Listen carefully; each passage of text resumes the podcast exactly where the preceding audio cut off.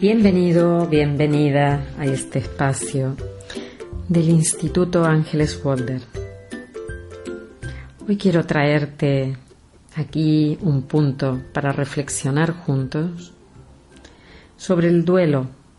Ya hemos visto en un podcast que es el duelo, ese proceso en el que tenemos que transitar para poder llegar a vivir de otra manera, ese pasaje de una posición a otra que es dolorosa. Hay un estado, hay un cambio, un estado previo antes de una muerte y un estado posterior. Muerte, separación, ya hemos dicho, muchos eventos pueden llevar a la posición de sentir un dolor inmenso y a veces no conseguir despedirse. Y hoy lo quiero unir al cine, utilizar el cine como una metáfora de lo que ocurre en la vida, el cine como un espejo, un reflejo de las historias que podríamos vivir en algún momento y sobre todo de los aprendizajes que podemos extraer el duelo se realiza, lleva un tiempo. Y finalmente, cuando se han atravesado todas las etapas, como hablaba Elizabeth Kubler-Ross, podemos conseguir ir a la vida y volver a instalarnos de forma sana, siendo otra vez los seres humanos que éramos y teniendo interés en las cosas que ocurren, sabiendo que ha habido un cambio en el medio. No lo podemos negar, está. Hay una evidencia, hay una prueba. Pero retomamos la vida, retomamos el camino. Y hay una película que es en extremo cruda, en el sentido de que es una mujer a la que se le mueren los dos hijos, posteriormente muere su marido y queda viuda y hace lo que le queda del viaje, de la vida, en soledad. Esta es la película Más allá de los sueños, en donde hay un paralelismo entre una imagen, un tapiz, podríamos decir, como una pintura, que es lo que está de un lado, de un lado del cielo, y lo que continúa aquí en la tierra. Y cómo, cómo, cómo las personas pueden llegar a tener que atravesar poco a poco esas etapas de negación. No, a mí no me está pasando esto. De uso del condicional. Y si hubiera hecho, y si hubiera dicho, y si no les hubiera dejado ir, y si me hubiera dado cuenta antes de que algo podía ocurrir. Ese condicional que anula, porque nos deja también, igual que la negación, ambos en un por qué, por qué, por qué, por qué, por qué no hice, por qué no fui, por qué no dije, por qué no. Así ese por qué de por qué me pasó, por qué estuvo aquí, por qué ahora, por qué a mí, por qué que ya vimos nos ancla en la situación y no nos permite crecer más allá de los sueños, nos muestra el trabajo del inconsciente para poder superar una historia de dolor. Pero tenemos un representante de lo que es la muerte en directo, con el dolor que supone para un niño o para un ser que todavía no está maduro en Bambi. La muerte de la madre con la gestión de lo inevitable. ¿Cómo puedo salir de aquí? ¿Con qué recursos contaré? ¿Hasta dónde puedo expresar? ¿Cómo puedo volver a la vida si lo más importante se ha ido? Y conseguir meter en cada una de las células la vida, aunque me cueste. El Rey León, magnífica película para ver cómo podemos sacar fuerzas del dolor.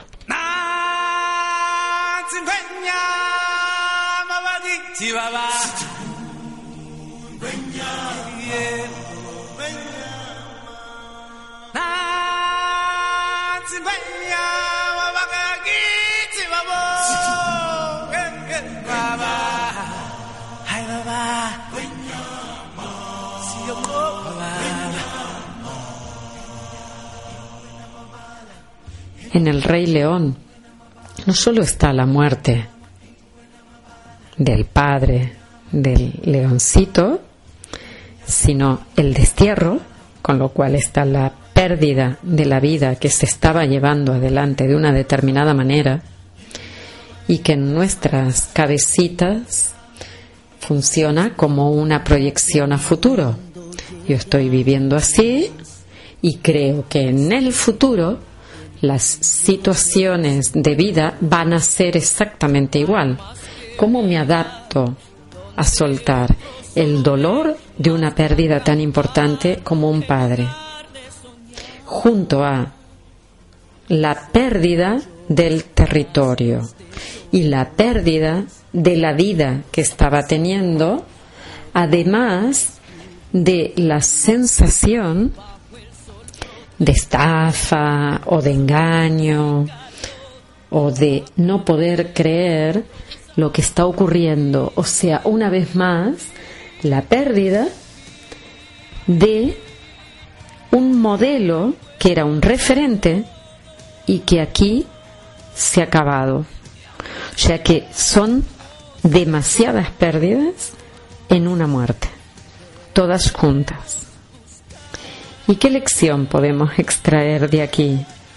En el destierro conoce a otros animales, les puede contar su historia, puede expresar, sus amigos le apoyan, le reconocen en su posición, le ayudan compartiendo conocimiento, le dan afecto y le dan una ayuda para que recupere la fuerza de la vida y pueda plantearse la recuperación de su territorio.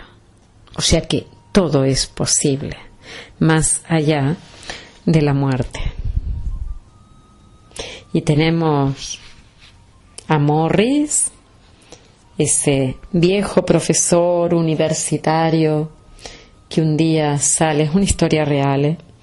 Que un día sale de su escuela de baile, coge el coche, lo enciende, nota que el pedal ah, se le va como si no pudiera tener la sensibilidad plena como para poder manejar y automáticamente es diagnosticado de ELA, de esclerosis lateral amiatrófica. El libro, bueno, creo que supera a la película, como suele suceder. Pero martes con mi viejo profesor, en cine o en el libro, son una historia apasionante para empezar a ver la vida como tenemos que vivirla.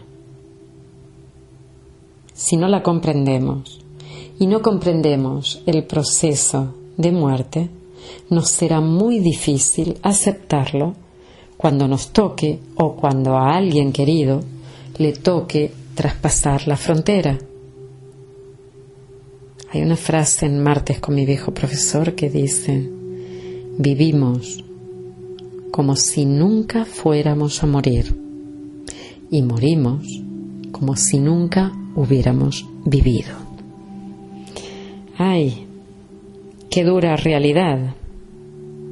Y qué grandes enseñanzas, Morris. Qué grandes enseñanzas cada martes cuando un alumno decide ir a verle y compartir con él el tiempo que le queda. ¿Cuántas historias dejamos de lado, no prestamos atención? Te pregunto, ¿cuántas veces has dicho voy a llamar a esta persona, voy a ir a tomar un café con tal otra, me encontraré para caminar con esta amiga? ¿Cuánto hace que no veo a fulanito o a menganito? Y cuando lo quieres hacer, esa otra persona ya no está. Se marchó.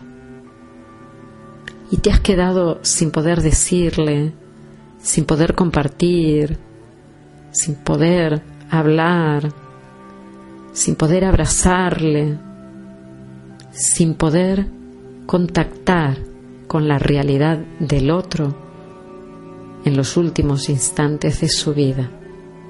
No dejes nunca de decir te quiero y abrazar porque puede ser la última vez en cualquier momento. Y no es catastrófico, es real. Señores y señoras, tenemos un límite y nos llega cuando el destino lo ha fijado.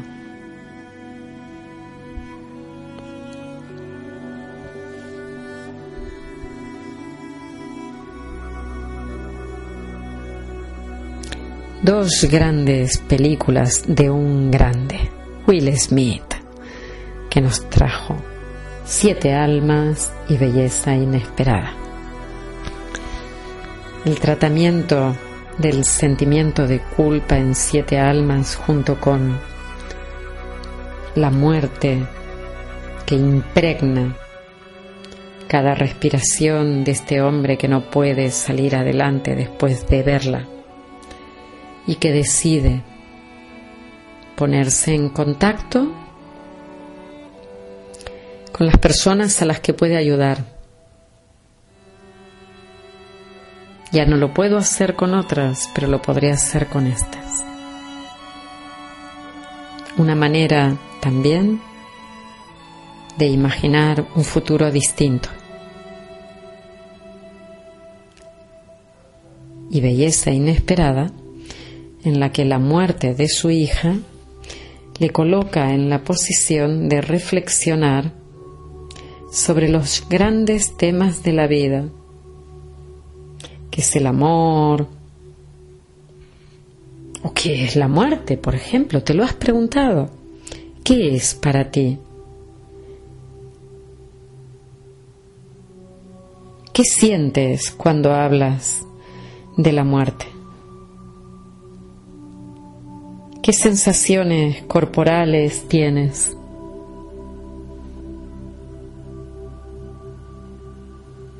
¿Qué te preocupa de la muerte? ¿O qué te preocupa de la vida más allá de lo que puede ser las preocupaciones habituales? En belleza inesperada la tragedia llega. Y ese ser humano se tiene que comenzar a preguntar qué hay más allá del éxito en la vida. ¿Qué es el amor? ¿Qué es la muerte? ¿Y qué es el tiempo?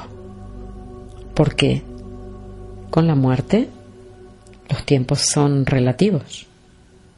Cuando llega, llega y puede llegar a un feto, a un bebé, a un niño, a un adolescente, a un joven, a un adulto, a un adulto joven o a un anciano, a cada uno en el tiempo que le haya sido dado para experimentar en esta vida. Me gustó mucho esta película. Sé que fue criticada o que no tuvo buenas críticas, pero encuentro que hay un buen diálogo más allá de la de lo que puede ser el valor artístico de la película. Hay un buen diálogo y buena reflexión entre cada uno de los personajes. Y ahora o nunca. que es casi, os diría, como hagamos el duelo anticipado. Si me voy a morir, espérate, que hago mi funeral casi hoy, vivo todo lo que me toca vivir, comienzo a hacer todo eso que voy a poner en una lista de prioridades y no voy a esperar al último momento. Y también es una demostración de cómo la actitud que se tiene ante la vida, en las relaciones, ante la muerte, ante el tiempo, ante la propia persona, la actitud que tengo sobre mi propia vida es lo que determina el cómo creo la realidad y cómo la voy a experimentar. Y son dos modelos en estos dos amigos, dos modelos totalmente distintos en el que tendrás que decidir cuál te gustaría escoger si estuvieras en su lugar.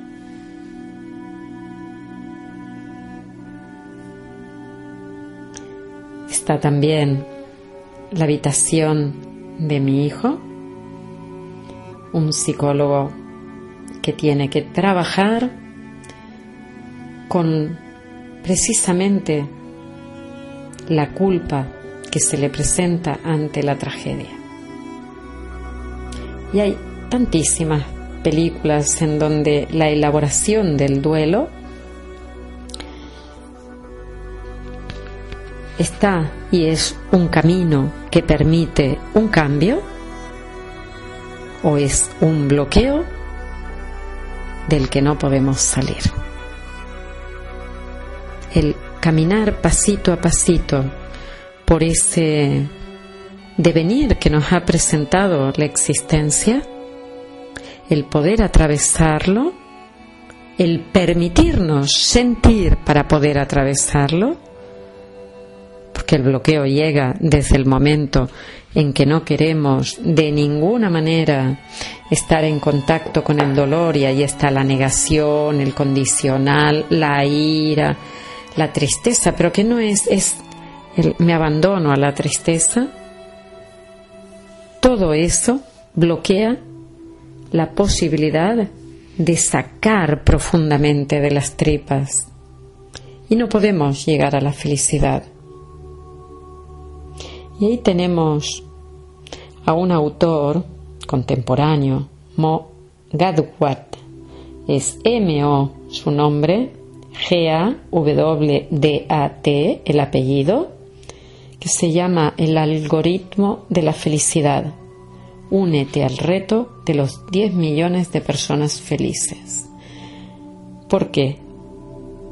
Mo Gadwat estuvo interesado durante muchos años en poder pasar al otro estado saliendo de un duelo. Todo comenzó cuando murió su hijo de manera repentina.